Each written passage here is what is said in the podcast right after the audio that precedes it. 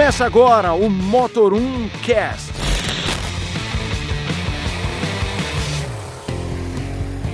Fala pessoal, está começando mais um podcast do Motor 1, chegando agora à 51 edição. Fábio Trindade, hoje eu estou com ele, nosso diretor geral. O Léo foi dar um rolê de Polo e Virtus GTS. Fábio, sua introdução 51 é um bom, uma boa Olá, ideia? Olá, pessoal, começando aí com uma boa ideia, né? Não vamos entrar em outros assuntos fora o mundo automotivo, né, para não dar discussões. Mas é isso, pessoal. A gente tem muita coisa legal para falar hoje. O Daniel tá voltando também do México, comeu muita pimenta lá. Rapaz, que beleza, viu? O lugar bom de, de passear. Eu recomendo, viu, pessoal? É legal? Eu, eu tinha a impressão que lá só tinha pimenta, Não. cucaracha. Não, tem, tem música, tem aqueles aqueles caras que gostam de chegar tocando banjo lá que nem no filme, mas é legal pra caramba. Pra você ter uma ideia, a gente no meio aí de andar inversa e ver a fábrica da Nissan, comia até o Chapolin. Mas não entendam mal, é, são grilos, que lá é uma iguaria que se come junto com a tequila. É um negócio interessante, viu? Não vamos entrar nesse tema. É, porque senão a gente não vai falar de carro. Né? E nem, né? Nosso podcast aqui é de carro, né? É, vamos... Mas é legal essa visão. É, a gente viaja, acaba viajando muito a trabalho, né? Exatamente. acha que... Acho que a gente vai só passear. Não vou falar que não, né? Que Mas é legal que você entende o que, que cada marca representa em, em cada lugar ou em, em cada país. Por exemplo, lá no México, a Nissan está estabelecida desde a década de 60 dos anos 1960. Então, pra você ter uma ideia, ela é a marca número um no país, o Versa é o carro mais vendido e ela foi, o México foi o primeiro país a ter uma fábrica da Nissan fora do Japão. Então ela tem uma ligação muito forte com, com o México. É... Você viu bastante Tsuru lá? Bastante. Eu achei que eu ia ver mais Fusca. Por causa da, né, foi muito tempo lá o carro táxi lá na cidade do México, mas a gente estava em Águas Calientes, né, não é, é ó, mais ou menos a distância entre São Paulo e Rio aí em, em torno de 500 quilômetros, uma cidade para outra. Mas Nissan tem muito, cara. Seja Tsuru, seja o Versa anterior, o Tida Sedan também tem bastante lá como táxi. A Nissan realmente domina o mercado. Uma marca forte, né? É. Então nessa edição a gente vai falar ainda sobre o novo Duster, sobre o novo Tracker, sobre a nova Estrada, sobre o Golf GTI próxima geração além de novidades da Nissan, né? Que Exatamente, que a gente começou falando. Porque eu já vou aproveitar que a gente tava lá meio que no México. E assim, na, na além de a gente andar no Versa, a, a, houve uma apresentação lá do diretor de marketing para toda a América Latina que confirmou o lançamento aí de 12 novos carros da Nissan para os próximos três anos, ou seja, até 2023. E esses modelos são para toda a América Latina. Então, assim, nem todos vão vir para o Brasil. O novo Versa já é o primeiro deles, então ele já entra nessa conta. E vale lembrar que não entram pequenas reestilizações, sabe, mudança de ano modelo, não. São modelos realmente 12 novos. Com, com, com modificações para ser chamado de novos. E no meio desses, quatro são eletrificados.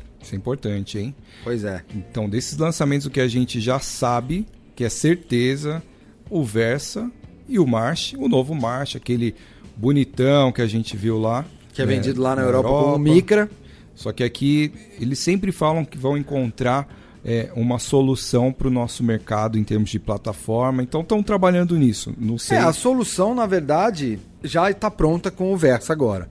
É a plataforma do Kicks o que eles chamam de solução é assim, como você deixar o carro adaptado para cá, não só em termos de valor, mas também em termos de piso. A gente visitou lá a pista de teste da Nissan e eles mostraram assim a quantidade de coisa que você tem que validar para ter um carro na América Latina. Então, por exemplo, a gente tem uma variação muito grande, por exemplo, de altitude. A gente tem aqui do Brasil até né, alguns outros países da América do Sul que tem praia, ou seja, nível do mar, e tem lugares na América do Sul que tem mais de 4 mil metros de altitude. Então você tem que botar o carro para aguentar desde, sei lá, quase 40 e tantos graus lá no Piauí até menos 20, sei lá, de um, um Bariloche, vai na época do inverno. Então, o, o, o, o nível de exigência da América do Sul para os carros é muito grande. A gente tem estradas ruins e eles comentaram até uma coisa engraçada, porque no meio lá de, de tinha muitos sul-americanos, né? Não, não só brasileiros, mas também tinha gente do Peru, do, do, do próprio México, tinha gente da, até do Panamá. E aí eles colocaram lá o Brasil como piso ruim. Eu falei, pô, mas o Brasil tem piso ruim até pior do que a Bolívia. Ele falou, cara, a questão é que no Brasil tem piso ruim e a galera não quer tirar o pé. Então o cara quer passar 60 por hora na estrada de terra,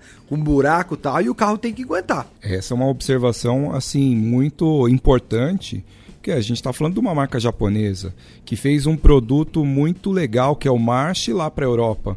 É, eu acabei de voltar, acabei de voltar. No fim do ano eu fui no Japão, rodei bastante lá com a Nissan, inclusive, e você não vê rua ruim, piso ruim. Para eles é, é, praticamente uma diversão, né? Ter que desenvolver para é, pisos diferentes. É outro aprendizado. Então é outro mundo aqui. O brasileiro sempre consegue é, se superar. Eu, eu pensei que você ia falar assim: é que no Brasil o piso ruim é ruim de verdade, não é só ruim. É muito ruim. Porque tem.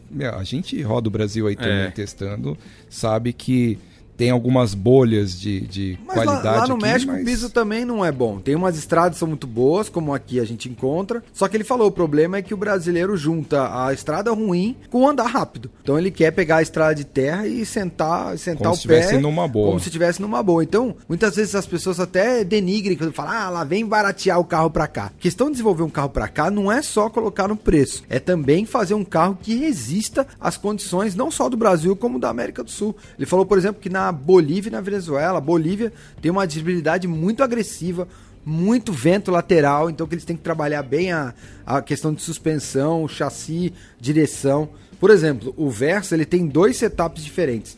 Um para a América do Sul inteira e outro para os Estados Unidos.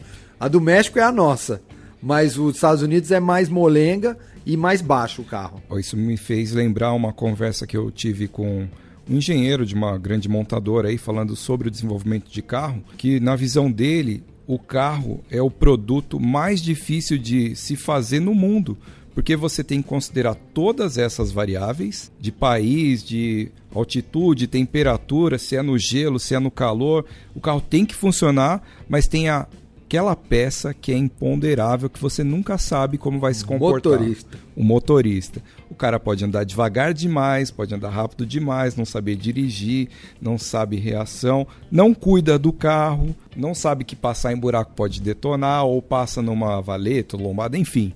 Então, assim, você pensa, uma TV você compra, tem um manual lá, ninguém vai mexer na forma como ela opera o máximo vai fazer é trocar. Exatamente. Agora, o carro, o cara vai frear errado, vai acelerar errado, vai trocar marcha errada, vai andar com a janela aberta, vai usar o ar-condicionado, janela aberta, enfim, tudo pode acontecer. Então, é muito, muito interessante a gente entrar nesse mundo né, da engenharia e ver os desafios que precisam ser atingidos aí. É, então, e inclusive, ainda completando sobre o March, então, pode ser até que ele tenha algumas mudanças visuais. Eu, por exemplo, estava olhando lá, a frente dele é diferente da do Versa. O interior também tem algumas coisas diferentes. Eu acho que eles vão aproveitar mais para fazer um Versa hatch, porque hoje você vai ali na fábrica, você vê o Kicks, e o Versa eles conversam. O March já ficou totalmente defasado. Você já viu o novo March lá no México não, ou da não, Europa? Não, não. Tinha um, um, um, uns carros lá em testes, parecia ser o March porque estava todo eles estavam todos cobertos, não, nessa parte não podia fazer foto, porque lá também eles estavam desenvolvendo, por exemplo, o, o novo Sentra. Então eles estavam lá com os concorrentes, estavam com o Civic, Jetta, o Cerato, que lá a Kia vende demais também, é uma, é uma, marca que cresceu muito lá no México, a Kia. Então, assim, essa parte era proibido fazer qualquer tipo de imagem na fábrica. Mas foi muito legal para a gente ver é, justamente essa essa coisa da adaptação para o nosso mercado, como não é tão simples ou não é só a questão de baratear, vão deixar os, os, os, o acabamento mais simples, não sei o que. Cara, né? se você pegar um carro, eu já ouvi gente de marca falando isso. Se você pegar um carro que foi desenvolvido para um país desse, de país de piso lisinho e tal, e colocar aqui, acabou. Você é. vai... Tem carro de luxo, carro, né? carro alemão de luxo que a gente pega aqui e o carro ele é perfeito. Só que depois de um tempo você começa a ouvir barulhos que são característicos de piso ruim que deixou o carro daquele Sim. jeito. Então lá não tem essa necessidade de preocupação em, putz, vai ter muito, muito piso ruim, muito buraco, vamos trabalhar com isolamento acústico. O carro. E no, e no meio disso tudo tá você ruim. ainda tem que trazer tecnologia, né? No é. caso, por exemplo, além do macho que a gente falou, é esperado pro Kicks já no ano que vem. O March também deve vir ano que vem, tá? Só antes de falar do Kicks. O Kicks é esperado que ganhe essa versão e-Power, que é um híbrido. E o legal desse híbrido é que ele usa o motor, a combustão, somente para carregar a bateria. Então ele não vai mover o carro em momento algum. Então ele, ele se comporta como um carro elétrico, só que ele vai ter o motor a combustão para carregar a bateria.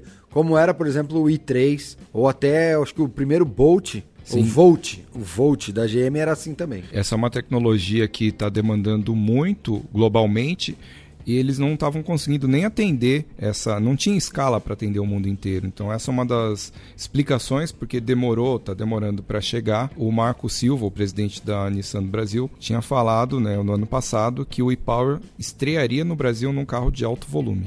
Então, lógico, é, né, é um é SUV, o é o Kicks, agora está né, praticamente confirmado, mas ele também deixou meio assim nas entrelinhas de que outros modelos até abaixo poderiam ter. É, acho que abaixo ainda não. Tem a não nesse momento, do, mas do é... X-Trail, que Ué? deve chegar para cá não só no híbrido, mas também na versão a combustão. E também no novo Sentra. Sim. Que a, a marca fica com aquele papo ainda, ah, a gente não sabe porque o mercado de sedã médio está caindo no Brasil. Mas quando você fala, então não vai ter mais Sentra no Brasil? Não, não, não é bem assim.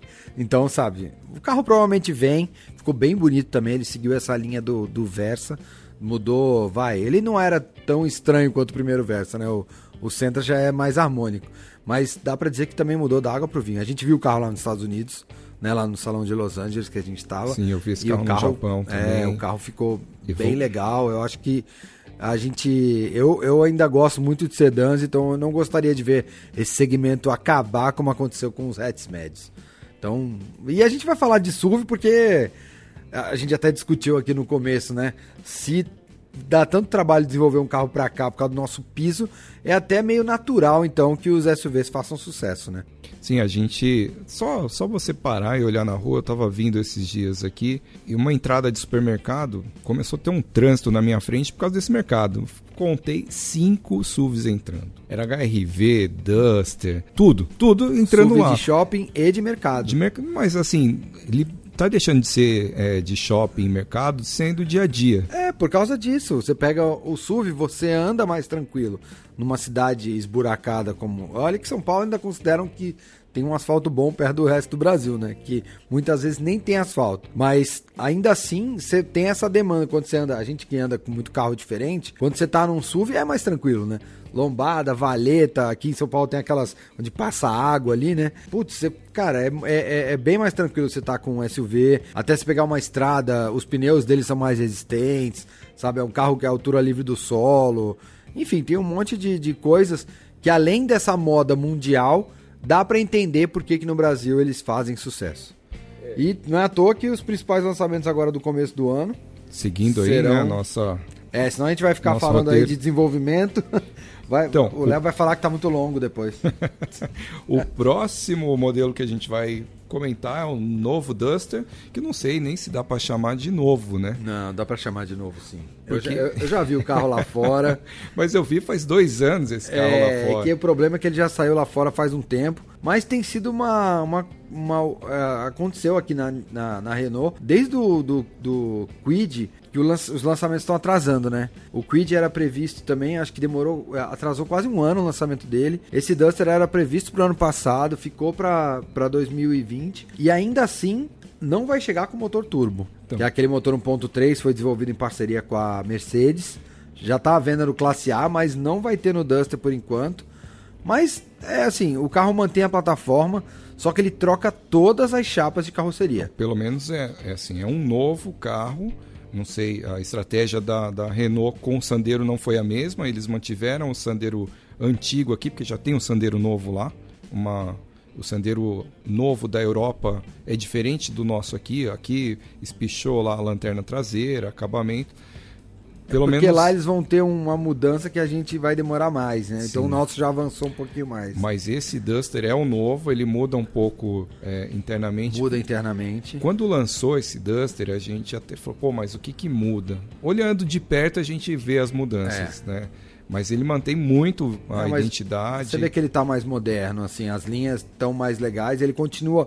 Você vai olhar de longe e falar, não, é o Duster. Só que ele tá mais. a- as linhas estão mais agressivas e ao mesmo tempo mais limpas. Eu achei que o, o- o carro, ele, eu achei até mais bonito que o Captur, o daqui, né? Porque ele, ele, ele é mais harmônico, eu não sei. O Captur ficou um pouco alongado, ele tem a frente e a traseira bonita, mas no Duster eu achei que tá mais harmônico. A lanterna traseira ficou bonita, mas não precisava lembrar tanto o Renegade, né? Essa lanterna aí, desde que apareceu a primeira vez, já surgiu essa ligação É. Todo mundo falando que é o Renegade. Ele tem também uma na lateral uma, um, um plástico subindo pelo, pelo paralama que eu acho que ficou legal. Parece como se fosse uma saída de ar, É uma coisa esportiva, não, não é a pegada do carro, mas enfim, deu um, um- um destaque visual diferente. Por dentro também vai haver evolução. A gente vê, por exemplo, o volante é o mesmo que estreou agora nos, nos novos Logan e Sandero, mas o próprio painel muda a forma, né? Ele fica um desenho mais clean, o acabamento parece mais legal, as saídas de ar também mudam, deixa de ser aquelas redondinhas. Enfim, o carro parece que vai ganhar.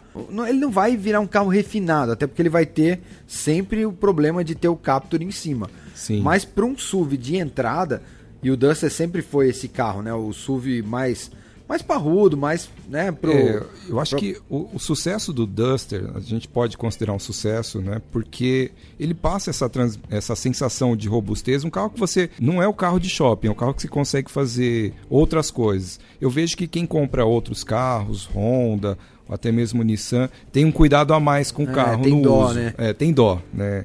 O Duster você já Duster já é, põe é- pra é bater. pra bater, exatamente. E eu acho que ele vai continuar com essa, com essa característica. E claro, vamos ver aí o que a Renault vai fazer em termos de preço. Ele vai manter o motor 1.6 SC, que já é um motor que, apesar de já estar no modelo atual, ele ainda é um motor novo. Vai ter o câmbio automático, CVT e também o manual. E a direção, hein? É, será que vai manter esse. Eu acho que tem, tem que trazer o elétrico, porque essa elétrica hidráulica, você pega o Logan e o, e o Sandero novos, você vê que assim, eles pararam no tempo. Você dirige os outros carros, o pessoal fala, ah, mas vocês são muito frescos, vocês jornalistas automotivos, pô, a direção antigamente era mecânica, agora vocês reclamam de hidráulica. A questão não é de reclamar, é que você anda em todos, até no Quid, que é o carro de entrada da, da Renault, e você tem a direção levinha e rápida. Você pega esse carro, a direção não é só pesada, ela é lenta. Isso no dia a dia, no trânsito, cara, isso incomoda. Você chega, parece que assim, você, é muito mais cansativo dirigir um desse do que um com a elétrica. É, e se já existe, é muito difícil você justificar ou não ter. Vai cobrar já mais existe no caro. mais barato, né? O mais barato. É igual a gente pegar um telefone aqui de tecla e falar, ah, mas ele liga tão bem quanto um iPhone É. ou um Samsung S10 aí da vida. Não, não tem justificativa, É, tem que ter. Eu espero Não. que tenha. E eu e até que até- porque a, a- a- também a- você vai tirar peso do carro, né? Você tira bomba hidráulica, tudo. E você Então- pensa no público feminino, que é um público de Também SUV, forte. ajuda muito, né, no, no dia a dia ali para manobrar. Pô, é, é- Vamos ver, vamos vejo. ver o que a Renault vai fazer. O lançamento vai ser no começo de março. A Renault confirmou, até por isso que a gente está falando agora do Duster, né? Eles confirmaram para o começo de março. Mas parece que ele vai chegar depois de um concorrente bem forte aí que estava previsto para chegar em abril. Só que estamos falando do Chevrolet Tracker. Esse também com novíssima geração. Esse é todo novo. É. Desde a plataforma até a carroceria, motores, enfim, vai trocar tudo. Assim, um leitor nosso pegou, fez, fez um flagra desse carro já numa um caminhão cegonha, cara. Teoricamente indo para as concessionárias. Sim, Vou que- até dar uma moral para ele aqui, ó. Nosso amigo Rafael Carminati. Rafael, brigadão aí por compartilhar o seu flagra com a gente. Ele pegou o carro aqui, ó, já junto com uma Spin, junto com o Joy, já indo para concessionária como se fosse para vender. Não tá, não tá coberto nem os logotipos, cara, como se fosse para lançar mesmo. E o que é legal falar desse carro, lógico, tem muita novidade, vai ter novo motor, né? A gente vai detalhar, mas é a estratégia que a Chevrolet deve seguir. Eles vêm falando que vão adotar o mesmo posicionamento que tiveram com o Onix. Lançaram o novo Onix, cheio de equipamento, motor turbo maior, mais espaçoso, com o mesmo preço do antigo. Isso para se manter na liderança e continuar vendendo bastante.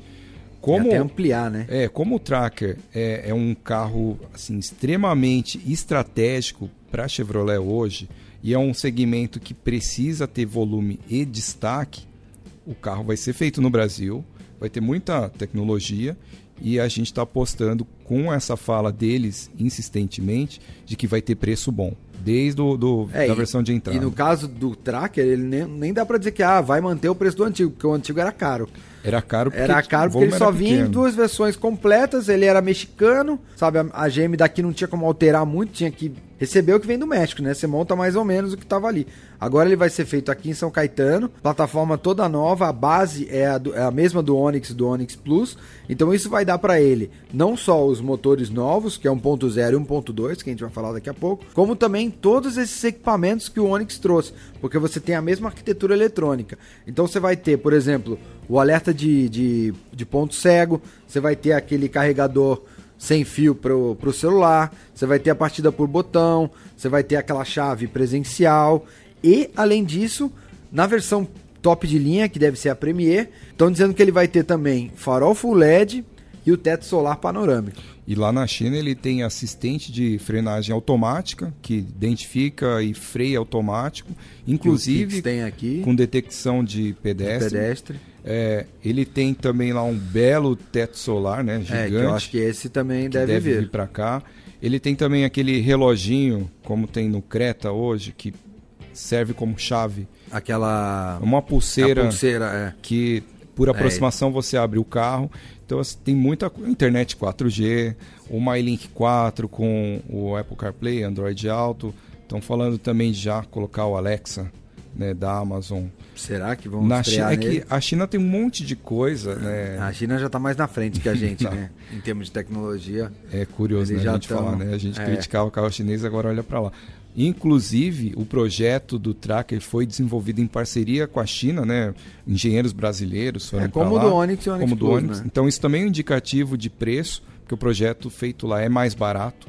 O preço final também vai impacta no preço final. Então é isso, né? E outra coisa legal, pelo que eu conversei com, com gente que já teve acesso né, ao carro, é, ele vai manter o porte semelhante ao do carro de hoje, só que a estrutura interna dele é totalmente diferente. Então ele vai ter mais espaço interno e também um porta-malas maior, que era um problema do, do tracker anterior, né? O entre-eixo também é maior. O entre-eixo né? é maior, exatamente. Ele, ele, ele ficou diferente, eu acho que o design também tá bem bonito, ele, ele é mais harmônico que o anterior. E, assim, pelos flagras, tudo que a gente já deu desse carro, você vê a expectativa do, da galera é muito forte. Sabe, falando até que a GM pode fazer uma, um, um trio aí entre os mais vendidos. Não só liderar entre os SUVs, como o Onix Plus hoje já é o segundo carro mais vendido do Brasil atrás do Onix, e poder completar aí, fazer uma, uma, uma trinca de, dos mais vendidos com o Tracker. Eu não sei se dá para apostar em tanto, né? Você bater aí o Ford Ka, o, o Hyundai HB20. É, coisa pra gente. Tem que fazer uns 8 mil aí por mês, enquanto o T-Cross, o Renegade, o Kicks estão fazendo em torno de 6 mil, 6 mil e pouco. Então, pensa que com preço, volume, motor turbo em todas as versões, se for econômico, 5 estrelas, enfim, é, tem um monte de é atributo. um segmento desejado, né? É. Se os preços forem bons, como a GM está prometendo, eu já ouvi dizer que pode começar aí em torno de 75 mil. E claro que a GM vai fazer uma versão PCD aí, aí. a menos de 70 para pode até não vir no primeiro momento, mas com certeza ela vai chegar. É, é, hoje é um mercado que você não pode ficar de fora, uma, uma marca grande não pode ficar de fora desse mercado porque tem muita demanda. E também a, a, com essa estratégia, você oferecendo, por exemplo, o mesmo motor e câmbio do Onix, você faz muito volume e você consegue também reduzir, reduzir o, o, custo, exatamente. É, pensando aqui, né? Pensando agora no mercado, a gente viu o T-Cross que chegou, é um carro recente com a Volks, já está aí na faixa dos 4, 5 mil por mês. De, 6 mil, já passou 6 mil. mil. Mas depois que abriu a, a versão PCD. Mas a PCD ia começar a ser entregue só agora, em, em, janeiro. Então, assim, mesmo assim, é um bom resultado. Sim. É, e não é um carro barato, hein? Não é um carro barato. É. Então você pega a faixa de preço que, que ele começa já é fora o do que a gente está imaginando. O automático já começa em 90. Eu acho que pode, hein? Essa, essa trinca aí, eu acho que pode acontecer. Não, é possível sim, é possível. Com o volume né, de concessionárias que a Chevrolet tem, produzindo no, no Brasil aqui, é tudo produzindo no Brasil. Agora até o motor, né? Os, Os dois, dois motores. motores O importado era feito lá fora, então já tinha toda essa limitação, ela tirou. É uma estratégia bem agressiva. E até para quem tava pensando, ah, tipo, o Tracker era 1.4, era mais forte. O que, que vai acontecer? Esse motor 1.2 turbo, ao contrário do 1.0, ele deve ter injeção direta, tá? Vai ser um, um modelo mais sofisticado. Provavelmente esse daí vai ser uma versão mais cara, deve passar dos 100 mil reais, como hoje já passa o Tracker. E a expectativa é que ele tenha em torno de 140 cavalos, em torno de 20 kg de torque. Ou seja, se você pensar também que o novo Tracker é mais leve e esse motor também tem um cilindro a menos, então você está pensando aí em economia. O antigo já era bom, 1.4, mas eu acho que esse carro vai ser mais econômico e sem perder desempenho em relação ao bom 1.4 que a gente tinha até então. Então vai ser assim, eles vão conseguir, acho que a grande sacada desse Tracker vai ser o abranger vários tipos de consumidor. Ele vai pegar desde o de entrada ali com câmbio manual, com motor turbo já 1.0, até 1.2 Premier automático, e aí sim, com teto solar, com, com farol de LED e, e todos os equipamentos. Então acho que ele vai ter uma faixa muito ampla de mercado para atingir e com isso, claro, as vendas tendem a ser altas pensando, eu acho que esse carro ele vai ter preço bom, até no, no, mais completo deve ser um preço bom, como a gente já viu no Onix. Vai ficar um, um eu acho que ainda vai ter um espaço para outro modelo na, na, linha Chevrolet. Entre ele Entre o Tracker, Equinox. Equinox, que seria o Blazer, né, o Blazer que, americano. aliás é bem bonito também. Que é é praticamente um SUV do Camaro em termos de visual assim. Porque hoje o Equinox começa no mais básico em 129, mil. Né? É. 130 mil. Então, eu acho que o, o Tracker deve bater no 105, 109 é, no, acho máximo, no máximo. Diferente do T-Cross que chega a 125, 128. Sim. Então, eu acho que preço e é um carro que E a expectativa, como a gente falou, era antes era para abril e agora, com esse, com esse flagra, a gente já catou o telefone e começou a ligar nas concessionárias aqui da GM, aqui em São Paulo, e já falando que vai ter o carro na segunda quinzena de fevereiro. O carro está chegando. É, já então tá já a gente procurou até a GM, eles preferiram não comentar o assunto. Quando eles não querem comentar, é porque geralmente o bicho está chegando, entendeu? É, então, Geralmente tem um não, né? Não, mas é, esse como ficar dessa quieto... Dessa vez, tipo, olha, a gente não vai falar, mas Acho que esse, esse, ano começou acelerado, hein, cara? Começou bem quente. Vou te né? falar que, olha, o Polo, o Polo GTS e o Virtus GTS, enfim, né, no caso, já estão sendo lançados. O Léo já tá lá no evento de lançamento, por isso que ele não tá aqui hoje. E aí, se for realmente para chegar na segunda quinzena, isso quer dizer que a gente deve andar nesse carro nas próximas semanas já. Assim como a gente vai conhecer também o novo Duster antes de março, né?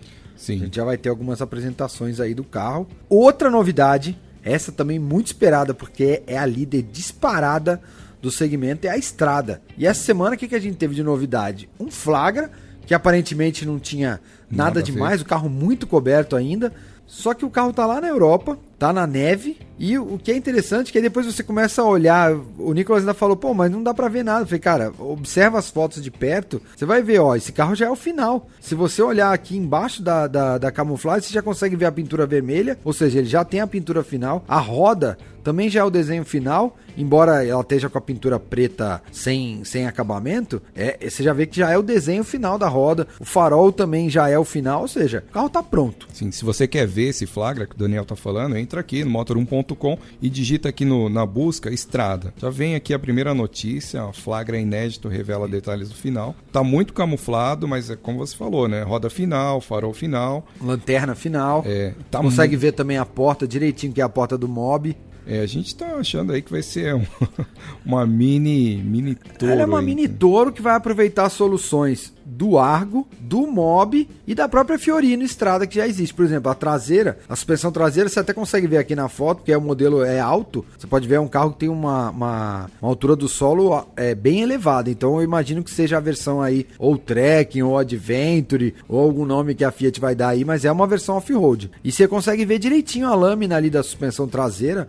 ou seja, ela vai continuar com eixo rígido e a mola semi-elíptica, que é um, uma suspensão parruda, é para levar carga mesmo. E a estrada vai muito bem no, no mercado de frota por causa disso. Falam que a estrada é para trabalho e ela aguenta mesmo. Então isso vai ser mantido. Claro que agora ela vai ganhar um visual mais interessante, né, para pegar também um público que vai usar como lazer. Ela vai ser a primeira picape compacta do mercado a ter quatro portas, né? a gente já tem, né? a gente já tem aí a, aquela de três portas que a é, Estrada inventou. Aquela, aquela foi uma é uma inovação. É, foi uma sacada, é, mas tinha não era a solução definitiva, e né? coisas negativas ali, né? Mas eu acho que agora com quatro é, portas segue aquela tendência que dizem aí, especialistas dizem que a próxima onda serão as picapes. Vieram os SUVs e agora são as picapes. Toro, eu acho que recupera né? um pouco também da, da a Fiat ela era muito de sair na frente nos segmentos, né? Então com a Toro ela voltou a fazer isso e agora com essa estrada nova ela tem tudo para dar esse salto. Vai ser a primeira compacta já com, com quatro portas. Vai ter também uma versão cabine simples. E a cabine simples ela vai ter aquele conceito Max Cab que tinha na Montana. Desde a primeira Montana tem. Que ele tem uma janelinha na, na parte depois da, da porta dianteira ainda tem uma janelinha, ou seja, a cabine é um pouquinho alongada para você pelo, pelo menos poder botar, sei lá, uma mochila ou uma compra de mercado ali, ali atrás, para facilitar justamente o uso dela, não só a caçamba. É, pensando nesse carro agora com acabamento do Argo, é um acabamento muito bem acertado, tanto em termo visual quanto ali tecnologia, um painel digital bacana. Esse carro tem. É, tem vamos ver o que, pra... que ela vai herdar do Argo e o que, que ela vai pegar do Mob, né? Porque ela também não pode ficar cara. Ela eu... vai ter que substituir a estrada de entrada ao working aí, que é, hoje é um cavalo de batalha. Eu acho que vai ter os dois mundos aí, essa de trabalho e aquela Adventure que o pessoal compra para lazer. Vai tem que ter mais Sim. equipamento, né? Não dá para para estar tá um carro novo e com um painel simples ali pro, pro preço que é. É, ela vai, ela deve beirar aí a, a Toro hoje a gente está falando em começar em 95, 96 mil já.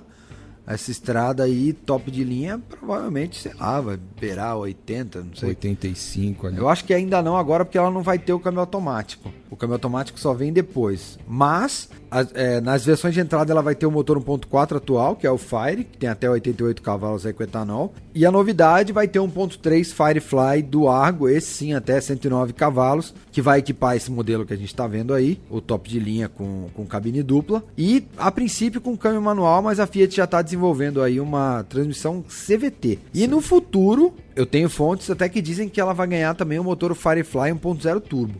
Aí sim, só automática. Aí sim eu acho que vai, vai para essa faixa aí de 80 mil e tal. Mas hoje com o motor 1.3 cabine dupla ela não vai poder passar muito, sei lá, de 60 tal, porque senão vai ficar inviável também, né? O que é curioso aí, você falou da, da nova transmissão automática CVT, né? Até um tempo atrás o CVT era sinônimo de carro chato, mas evoluiu tanto que hoje tem soluções de CVT que são tão eficientes ou até mais bacanas de dirigir do que o, os tradicionais é, mas acho que a questão principal é consumo. Hoje você tem que atender metas de consumo e para consumo CVT é imbatível, né? É, e esse 1.3 da, da Fiat ele já é um motor econômico. Se você juntar com uma boa transmissão CVT, parece que vai ser da Izin, que é o mesmo fornecedor da Toyota. Será que essa é a primeira aplicação CVT para um carro de, de carga, trabalho. de trabalho. É que eu acho que não vai ser na versão de carga, né? Mas vai ter que levar Sim, carga. Mas ele tem que. É, vai ser interessante. Vai ter que atender essa. Talvez por isso também o lançamento não, não deve sair já agora, né? O CVT. Não deve ser tão simples assim desenvolver, porque já faz um tempo que a gente está ouvindo essa, essa promessa aí do CVT da Fiat e, e eu acho que assim, não é, como você falou, não só a questão do CVT, mas também um CVT com carga. Eu realmente. Isso vai ser interessante. É uma boa pergunta para a gente fazer para a engenharia da Fiat quando a gente for no lançamento desse carro. Mas vamos passar para frente, porque senão a gente Hoje vai bater aqui mais de uma hora de podcast e a gente vai tomar bronca do Léo. Vamos falar também aqui, cara, Golf GTI, Fábio. Eu sei que você Ó, eu... tem, um, tem um carinho por esse tipo de carro aí. Eu aprecio, viu? Eu aprecio bastante esse modelo. É uma pena um ponto 4 ter saído de linha aqui no Brasil, embora... Substituído pelo, substituído pelo T-Cross, fique bem claro. Exatamente. Quando chegou o T-Cross, eu falei lá no texto lá que era o substituto, infelizmente, natural, natural por né? questões de preço. Fui criticado, mas é isso. O T-Cross matou o Golf aqui. Já estava meio, né, ali mais é, ou menos e tal. Mas foi o tiro de misericórdia. É, mas quem fala que o segmento de hatch morreu, eu fico um pouco irritado, porque se deixou morrer é porque não comprou. É. Se comprasse, não, não, não acabava. Então o cara vai lá, olha, ah, o Golf é legal, eu gosto de comprar T-Cross. Aí não dá, né? Mas enfim, voltando a falar do Golf GTI, essa nova geração do Golf, no começo achei ela meio esquisita, aquela frente meio caída e tal. Mas hoje, vendo as fotos da, da do carro em si, até o acabamento interno, que evoluiu, muita, muita tela ali dentro, o carro tá É, ele trouxe o que o grupo Volkswagen estava trazendo lá em cima, né? Por exemplo, o último carro que eu peguei, o Q8 da Audi, que tem esses comandos todos touch. Quando eu fui ver o painel do Golf é aquilo. Falei, olha, o Golf tá no nível de um Q8, assim, em termos de o que ele traz de tecnologia, né? É, e o, E o Golf- próprio, o próprio design, a Volkswagen não pode mexer muito, porque é o Golf, cara. é. né? É difícil você mexer no ícone. A traseira e lateral estão dentro do esperado. A frente a gente tá se acostumando agora, né? Que eu achei ela um pouco caída Ela demais. é mas- baixa. É, mas, Mas tem a ver com aerodinâmica, Sim. tem a ver com questão de pedestre, né, as, as leis de, de- de segurança cada vez mais fortes lá na Europa. Pode ter alguma coisa a ver com esse design diferente. Sim. Mas eu, achei, ah, sei lá, Mas- não desgostei não. é, o Golf, é, a gente falando com o pessoal da Volks, se um dia o Golf ia morrer, né? Com essa onda de SUVs, eles negam assim com toda a força Morrer que no. Brasil, né? Que deixa bem Não, claro. Até no mundo inteiro, No porque... mundo inteiro, se ele morrer, vai ser por causa do ID3. É. Não, não por causa do, do T-Cross. Mas eu eu acho. acho mais fácil eles criarem um Golf ID e, e falar que. Enfim, porque para eles o Golf é a bandeira da Volks no mundo. Sim. né? Então, fala em, em Volks, lembra, ou fala em Golf, não tem como não associar. Pra gente aqui no Brasil seria o Fusca, né? O, uma Kombi. Se fala Kombi, você sabe que é Volks. No mundo, se fala Golf, sabe que é Volks. É, E aqui ele vai ficar nas versões esportivas, é, né? E aqui a promessa sempre foi é que Vitrine de tecnologia. vitrine de tecnologia. O que mais tivesse tecnologia na linha, a gente não não estava entendendo naquele momento se seria só da parte eletrificada ou se seria de tudo em termos de desempenho e telas e conectividade. Agora está ficando um pouco mais claro esse caminho aí. eu acho né? que a gente pode até ver esse carro no nosso salão do automóvel aqui em novembro, viu? esse GTI O ou G- no- Os dois, o GTI e o GTE. Eu que acho. vale lembrar que a Volks trouxe agora, mas é um lote de 99 unidades da, da geração. Pra testar o mercado. Mas eles vão trazer depois o GTE novo. E o GTI também tem uma boa expectativa que venha. Mas vai ser assim, só nessa faixa. Não vai ter o ponto .5 turbo novo aqui, eu acho muito difícil. não vai ter um ponto zero turbo, É, não, vai ter um ponto Essa 6 faixa MSI. ficou pro T-Cross e lá em cima agora a GTI, como a gente tá vendo aqui, é, ele é, traz o design do Golf novo com o que a gente já conhece do GTI, né? Aquele estilo de roda, aro 18, dupla saída de escape bem gordinha, deve fazer aqueles pipocos ainda que são bem legais o GTI e vai passar para 245 cavalos. Ele começou aí, né, a última versão veio com 220, depois foi para 230, agora 245 e o GTE vai acompanhar essa mudança, vai passar dos atuais 204 cavalos também para 245.